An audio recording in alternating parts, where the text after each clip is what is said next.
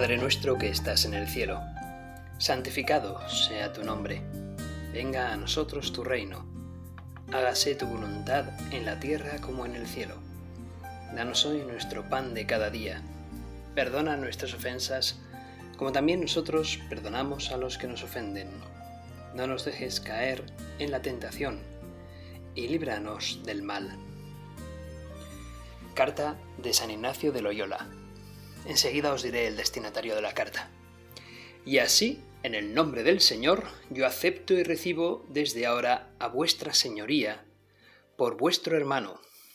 Y como a tal, le tendrá siempre mi alma aquel amor que se debe a quien con tanta liberalidad se entrega en la casa de Dios, para en ella perfectamente servirle. Entre tanto que estas cosas se concluyen, holgaría yo que, y espero que de ello Dios se servirá, que aprenda y estudie muy de propósito la teología, y si se puede, querría que en ella se graduase de doctor en esa Universidad de Gandía, y esto con mucho secreto por ahora, porque el mundo no tiene orejas para oír tal estampido, para que hasta que el tiempo y las ocasiones nos den con el favor de Dios, entera libertad.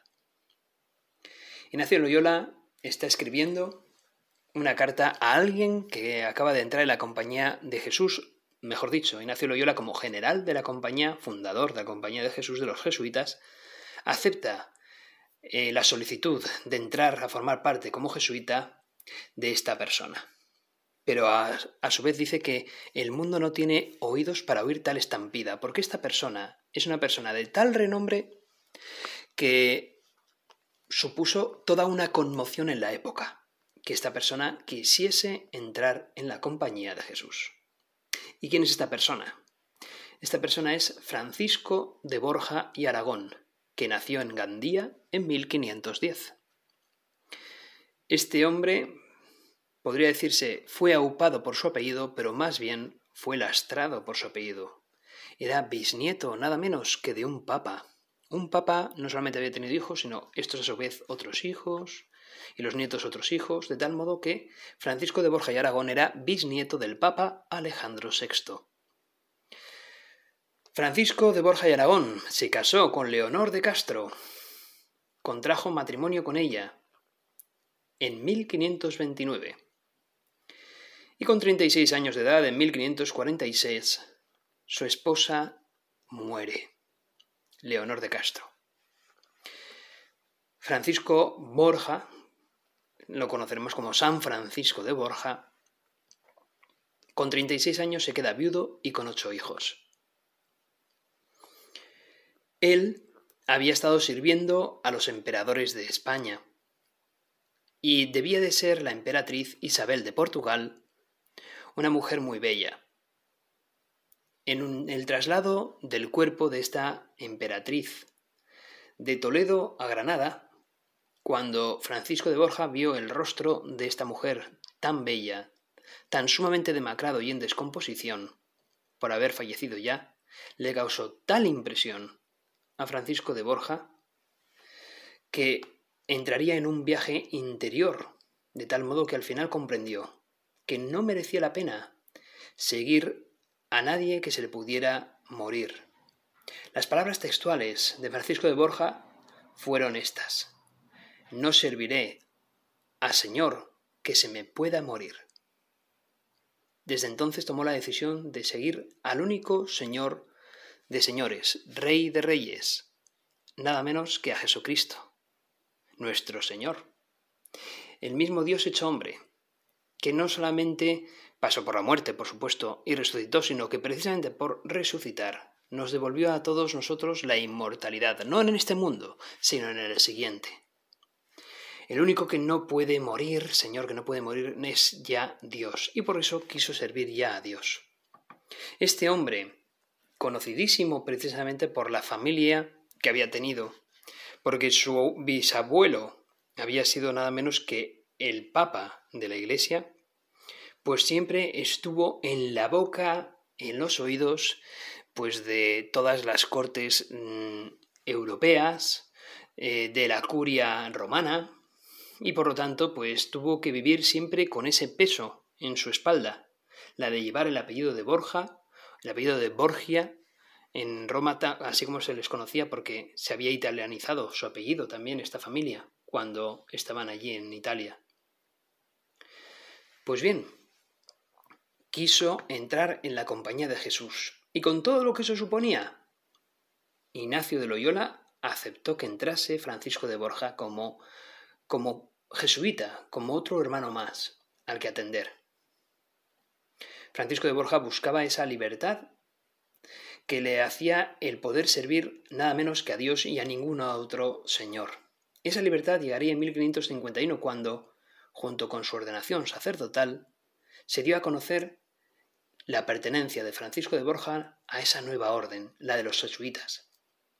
El apellido, sin embargo, pesaba. En abril de 1552, un año más tarde, Ignacio de Loyola se entera de que Carlos V, el emperador, había pedido al Papa Julio III que nombrase a Francisco de Borja cardenal de la Iglesia.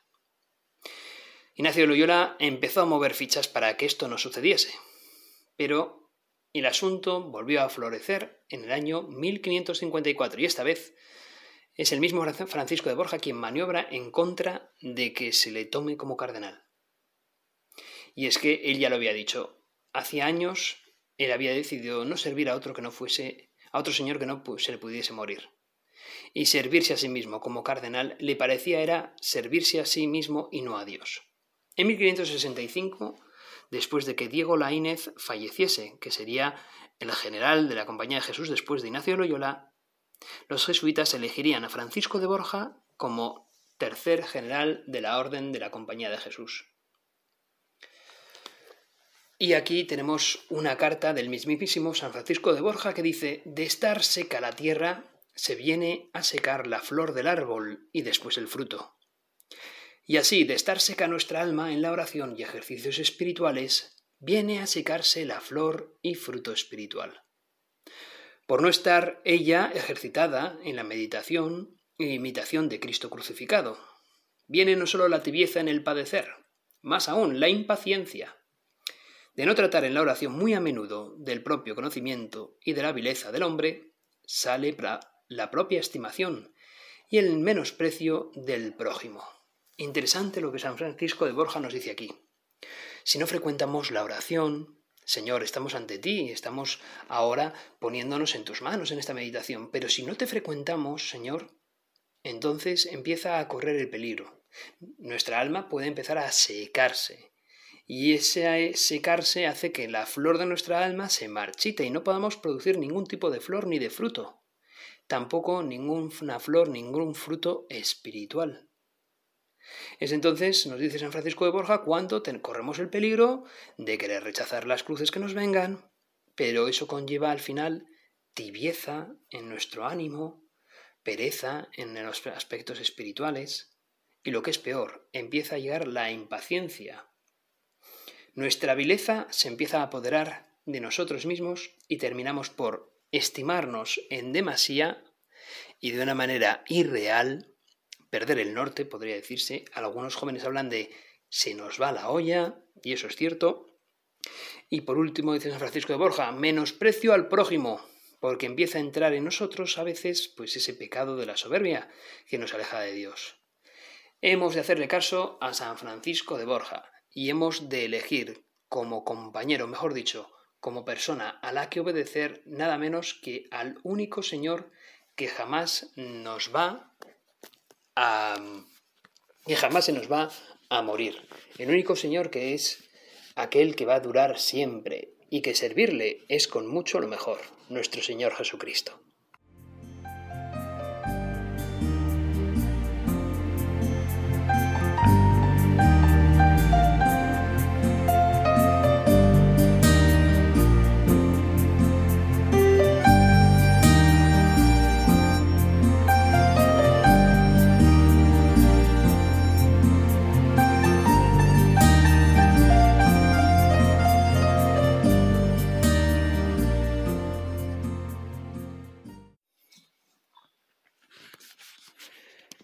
Vida nunca dejamos de buscar a Dios. Si nos acostumbramos al hecho de ser creyentes, de tener fe, de yo estoy bautizado, yo de vez en cuando voy a misa, acudo al Señor a ver al Señor los domingos en la iglesia, si nos acostumbramos solo a eso, corremos el peligro de olvidarnos de buscar a Dios continuamente. Porque la vida del cristiano nunca está completa la búsqueda del Señor. No debemos pensar que ya hemos llegado y ya lo conocemos, como si fuera posible que nosotros comprendamos el misterio divino. Cuando nosotros hemos sido bautizados, no es que lleguemos a una meta, sino que de hecho acabamos de comenzar una carrera. Toda nuestra vida debe ser un aprendizaje de cómo ser hijos de Dios, de cómo encontrarnos de nuevo con nuestro Señor. Contigo, Señor, contigo Jesús de Nazaret. Nosotros en nuestra vida no hemos de perseguir la misma gloria nuestra, sino el conocimiento y el amor de Dios, tu amor, Señor. Eso es lo que tenemos que perseguir en esta vida. Por eso todos los días tenemos que estar pendientes de la manera de encontrarte, de la manera de estar en tu presencia, Señor. Como nuestra naturaleza está herida por nuestro pecado, tendemos a veces pues a inclinarnos hacia el mal. Debemos muchas veces luchar contra esta inclinación. Esto es un combate diario, día a día. No podemos dejar pasar en este combate la ocasión de buscar el Espíritu que nos has enviado, Señor, el Espíritu Santo.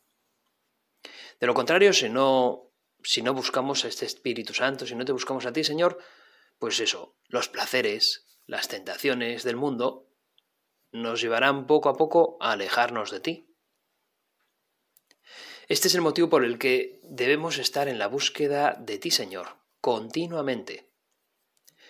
Porque de lo contrario podemos perder un tesoro enorme. ¿Y cuál es ese tesoro enorme?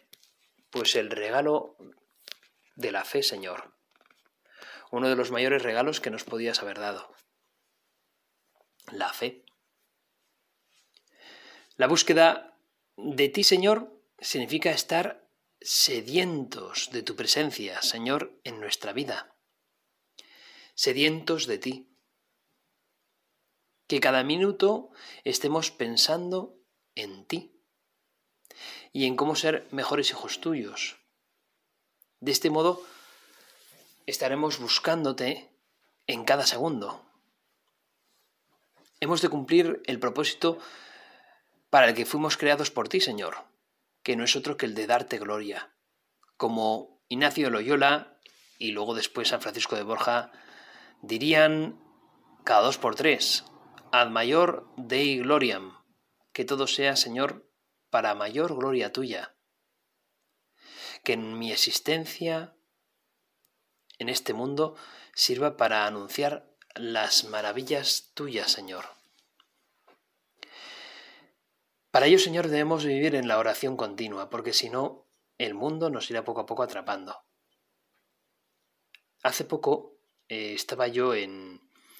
Eh, bueno, me toca como, sacerdote estar a atender diferentes eh, parroquias, diferentes pueblos. Son pueblos pequeñitos de Navarra, y en una ocasión pues estábamos en una romería y me tocó pues comer con un grupito de gente que además pues eran pues un poco del consejo del ayuntamiento, un ayuntamiento pequeño, de un pueblo pequeño, que bueno, son personas que no es que estén tampoco muy alejadas de la iglesia, porque bueno, si tocan las fiestas, pues vienen, ¿no? Este ayuntamiento viene a la, a la, a la iglesia, viene a la misa, y no es poca cosa, porque pues ojalá todos los ayuntamientos de España pues hiciesen eso, ¿no? El día de fiestas acudir, ¿no? A, verte a ti, Señor. Recuerdo que conversando con ellos venían a decirme, soy un sacerdote joven y yo creo que la gente como que se anima más a hablarme y a decirme un poco lo que la iglesia tiene que ser. Y venía a decir que, que la iglesia tiene que amoldarse a los tiempos que corren. Me decían que, que bueno, que que la doctrina de la Iglesia, el lenguaje de la doctrina de la Iglesia se tiene que adaptar a los nuevos tiempos y tienen que adoptar un lenguaje para que los jóvenes puedan comprenderlo. Y yo la verdad es que hasta ahí pues todo amén, desde luego que tienen mucha razón. Y creo que el Papa Francisco está muy muy alerta con este tema de llegar pues a la gente, a, la persona del siglo XXI, realmente. Pero bueno, también eh, entendía, o que en lo que me decían, intuía que llevan una vida, a veces, ¿no? Que yo creo que por la vida que llevaban se podía poner o ocultar o poner así un poco como por detrás, algo así como, bueno, y la doctrina de la Iglesia también podría cambiar, ¿no? Eso es lo que yo intuí en un mensaje como de fondo que obviamente no se atrevían a decirlo claramente. Pero me da la sensación de que alguno lo pensaba, me da la sensación. Entonces, bueno, yo ya había dejado claro, ¿no? Que la doctrina es la doctrina, que el dogma es el dogma, la verdad es la verdad en el siglo XXI y en el XXI, que por supuesto la cargaba de primeras, pero que efectivamente la doctrina de la Iglesia se tenía que mantener firme, aunque sí que efectivamente decir en un lenguaje que se entendiese hoy en día. La verdad es que, bueno, al menos sí que estuve pensando un poco con respecto a lo que me habían dicho, haciendo un poco de examen de conciencia con lo que yo efectivamente tenía pues que mejorar de mí, que son muchas cosas. Pero también es verdad que luego una de estas personas le pedí que por favor rezase por mí. Y recuerdo que su respuesta fue un poco como, no digo de desprecio, pero sí como diciendo, ¿para qué? ¿No? ¿Para qué? vamos a rezar, ¿no? Y entonces, claro, ahí es cuando me dije, claro, para mis adentros me dije, es que todo lo que me has dicho ya no sirve de nada. Si tú ya me estás diciendo que la oración no tiene poder o que no tiene importancia, apaga, vámonos. Ya no, está, ya no eres una persona que para nada viva el cristianismo o para nada viva la iglesia. Eso está claro. Porque de algún modo me estás diciendo, cuando Cristo nos está diciendo, velad y orad para no caer en la tentación, cuando se lo está diciendo a sus apóstoles el día de, de pues hombre, pues yo creo que Cristo no se equivoca, ¿no? y nos está, si nos está diciendo que tenemos que rezar, es que es muy importante rezar, pero que muy importante. Y claro, y esa persona no le dio absolutamente ninguna importancia. Es más, les dije que precisamente lo primero que había dicho el Papa Francisco, nada más ser elegido, era precisamente recen por mí, ¿no? El Papa Francisco es humilde y nos pide que recemos por él, porque sabe de la importancia que tiene la oración en todos los cristianos. También yo le pedí a esa persona que rezase por mí, que obviamente yo rezaba por ella. Nada, parece que no, que tendré que esperar al año que viene para volver a verla y pedirle que por favor rece por mí. Si ha rezado por mí, genial, y si no, que siga haciéndolo, por favor.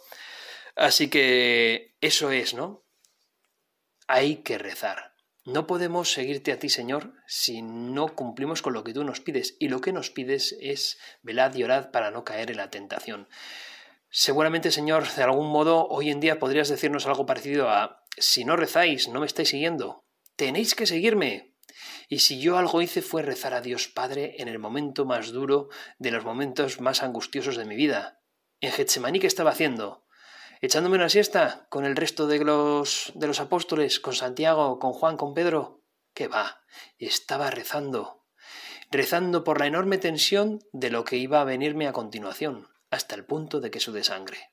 Señor, tú nos hablas así, nos dices que efectivamente, en los momentos, en las decisiones más duras que tengamos que tomar en nuestra vida, de nada sirve estar tumbado a la Bartola, lo que sí que nos va a servir es precisamente la oración continua a la que tú nos invitas a hacer. Orad y velad para no caer en tentación. Orad y velad y me encontraréis. Buscad y hallaréis, pero nunca se busca si uno no reza. Qué importante es la oración, Señor. Qué importante. Tú mismo nos lo has dicho. Rezad. La forma más simple de esa búsqueda hacia ti, Señor, es esa oración constante pues es un diálogo sincero, un diálogo de hijo hacia su padre, un diálogo filial que podemos hacer siempre en tu presencia, Señor, continuamente, como ahora mismo estamos haciendo.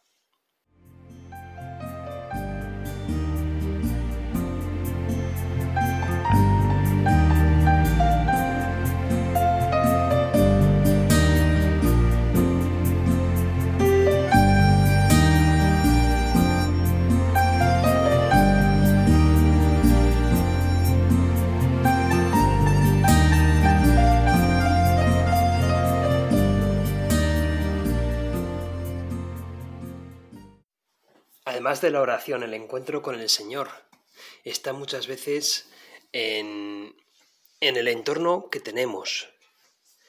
Nunca hay una verdadera conversión, nunca hay una verdadera búsqueda del Señor sin, sin acudir a nuestra comunidad, a nuestra iglesia, a, a la misa, a la Eucaristía y compartida con, con los demás que acudimos allí, en señal de fraternidad, como hijos de un mismo Padre, en familia. Eso, eso significa eh, acudir a la Eucaristía, entre otras cosas, por supuesto.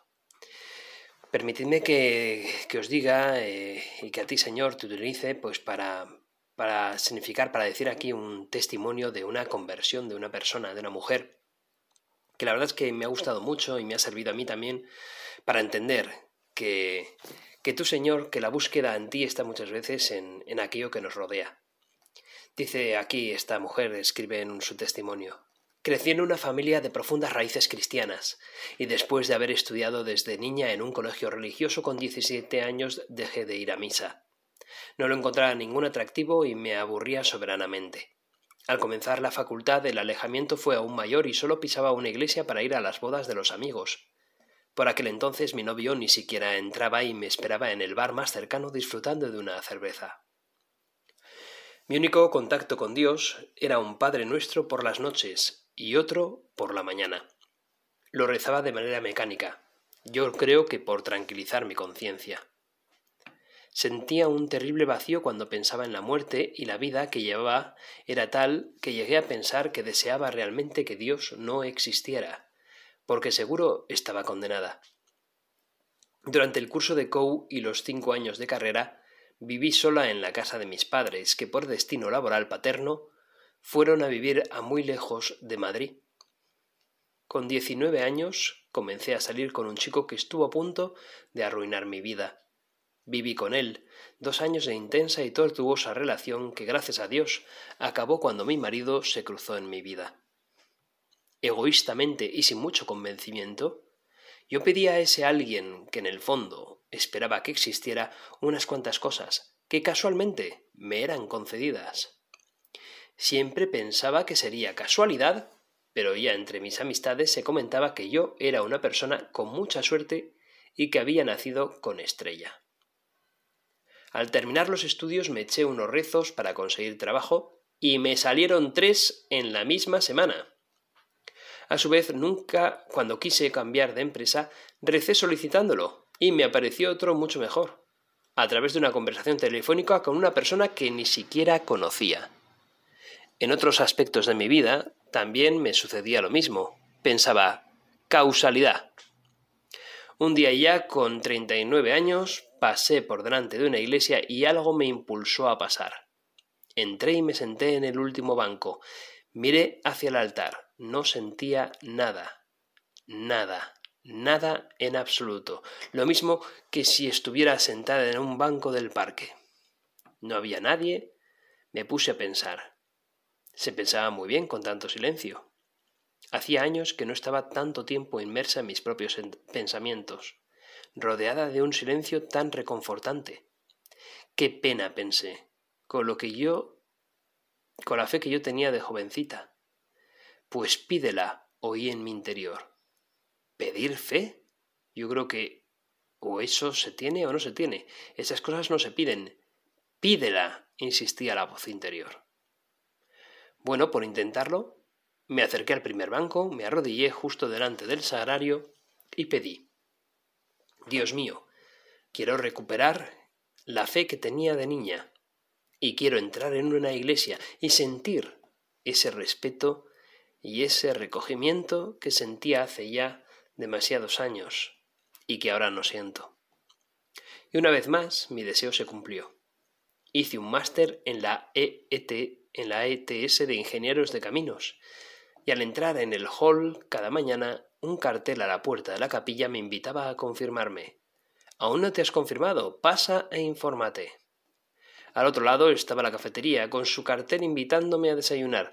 Café con bollo, un euro. Pasaba, leía ambos carteles y desayunaba. Hasta que un día me dije, ¿por qué no entrar a informarme? No estoy confirmada y mi hijo va a hacer la primera comunión dentro de unos meses. Qué absurdo que mi hijo haga la primera comunión y que sea también la última, si nosotros sus padres no vamos a llevarle a misa. Estamos casados por la iglesia, los niños bautizados. Ahora le apuntamos a la catequesis. ¿A qué estamos jugando? Por favor, un poco de coherencia. Y entré. Me informé, me formé, me confesé y me confirmé unos días antes de la comunión de nuestro hijo. En la ceremonia me emocioné de tal manera que no paraba de llorar, y el obispo no sabía si darme primero el santo óleo o un Kleenex. No sé explicar muy bien lo que sentí. En el momento de la unción noté como si alguien me hubiera puesto por la cabeza un jersey invisible y ligeramente ajustado sobre el cuerpo. A partir de este momento iba a misa con mi hijo y cada vez que comulgaba dos regueros de lágrimas caían por mis mejillas, pero sin llanto de ningún tipo. No entendía por qué me ocurría. Dos meses después fui con mi padre a misa. Nunca habíamos ido juntos y solos. Mi padre explotaba de gozo. Por fin su única hija se había confirmado y volvía a ir a misa. Saludamos al Cristo yacente y de repente las lágrimas comenzaron a manar como cuando comulgaba. Pensé, ¿por qué lloro? Todo me va bien. El mes siguiente, casi repentinamente, mi padre murió. Hasta la fecha, sin lugar a dudas, lo más doloroso que he sentido nunca. Aquella terrible experiencia marcó mi vida y contra todo pronóstico incrementó más mi fe. Durante años mi padre me estuvo diciendo que pedía por la buena muerte y porque quince días antes de morir fuera avisado de alguna manera para estar preparado. Yo me reía mucho de él y le ridiculizaba al respecto. ¿Qué esperas? ¿Un telegrama celestial? ¿Que se te aparezca la Virgen? Ja, ja. Por favor, papá, que me da la risa floja. Pues alguna manera habrá. Ya lo verás, me decía. Luego a solas pensaba, pobrecillo. Vaya corte se pegará cuando se muera sin previo aviso. Qué lástima. Y dice que lleva años rezando por ello. Sin duda está fatal de la cabeza. Aquel verano mis padres se vinieron a mi casa unos días para cuidar de mis hijos en lo que yo impartía un curso de mañana. Una tarde después de comer me dormí la siesta. Tuve la peor pesadilla de mi vida. Mi padre moría y yo gritaba y gritaba sin poder despertarme y abandonar el sueño. Cuando por fin conseguí despertar, estaba bañada en sudor y con una taquicardia inusual en mí. Fui derecha al cuarto de mis padres y les dije lo que había soñado. mi madre me dijo ¿Cómo le dices eso a tu padre? Con lo bien que está ahora. Mi padre me dijo ¿No será el mensaje que estoy esperando? Tal fue la sensación experimentada que no pude desmentírselo. Simplemente abandoné la habitación, todavía bajo el impacto de lo vivido. También se lo comenté a mi marido y me llamó cenizo. A los pocos días 15, mi padre, después de misa, habiendo confesado y comulgado, sufrió una rotura de aorta que le llevó a la UCI, de donde desgraciadamente no salió. Tuvo una buena muerte sin sufrimiento, como él pidió, durante tantos años y con el aviso a través de la persona que más se reía de ello, que era yo misma. Estuve un año intentando superar un duelo imposible de superar. Por primera vez tuve que tomar ansiolíticos y era incapaz de ponerme delante de un grupo de alumnos sin echarme a llorar y salir corriendo. Tal era mi desesperación, que un día, metida en el cuarto de baño de mi casa, grité con todas mis fuerzas Quiero superar esta pena tan horrible. Por favor, Dios mío, tú que todo me lo has concedido, te suplico que me ayudes una vez más. No puedo soportarlo más. Al instante, no sé si fue de lo mucho que grité, me quedé totalmente sorda y solo escuchaba un agudo pitido por cada oído. Estuve así varios minutos y llegué a asustarme de veras. Y una vez más, Dios me lo concedió. Por una casualidad laboral, entré en una iglesia no muy lejos de mi casa y escuché a un sacerdote durante su humilía. Cómo hablaba, no quería que terminara de hablar, y después, cómo celebraba la Eucaristía, con qué respeto y devoción. Nunca había visto nada parecido. Era perfecto. Yo que pensaba que los curas perfectos no existían. Sus palabras de profunda esperanza empezaron a cerrar mi herida y a encontrar paz, mucha paz. He recibido sin duda el empujón que necesitaba para convertirme. Hace ya casi un año que voy a misa diario, confieso cada vez más, perdón, confieso cada mes y comulgo cada día. Ahora entrar en una iglesia me produce un cúmulo de sensaciones maravillosas. Participar de la Santa Misa, una fiesta. Me encomiendo mucho a mi Padre, que tanto hizo por encauzar mi alma en esta vida y no fue hasta con su propia muerte cuando lo consiguió. Llevo ya dos años dando muchas gracias a Dios. Muchísimas gracias por tantas cosas. Esto es un testimonio estupendo en el que sobre todo el consuelo nos lo da esa Eucaristía compartida con los demás. Señor, encontrarte a ti es encontrarte también en los demás. Buscarte a ti seguro que es encontrarte en la Sagrada Misa, en la iglesia que tú mismo has fundado.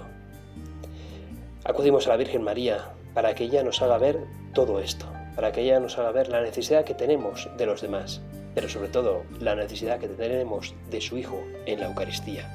Dios te salve María, llena eres de gracia, el Señor es contigo. Bendita tú eres entre todas las mujeres, y bendito es el fruto de tu vientre Jesús. Santa María, Madre de Dios, ruega por nosotros pecadores, ahora y en la hora de nuestra muerte. Amén.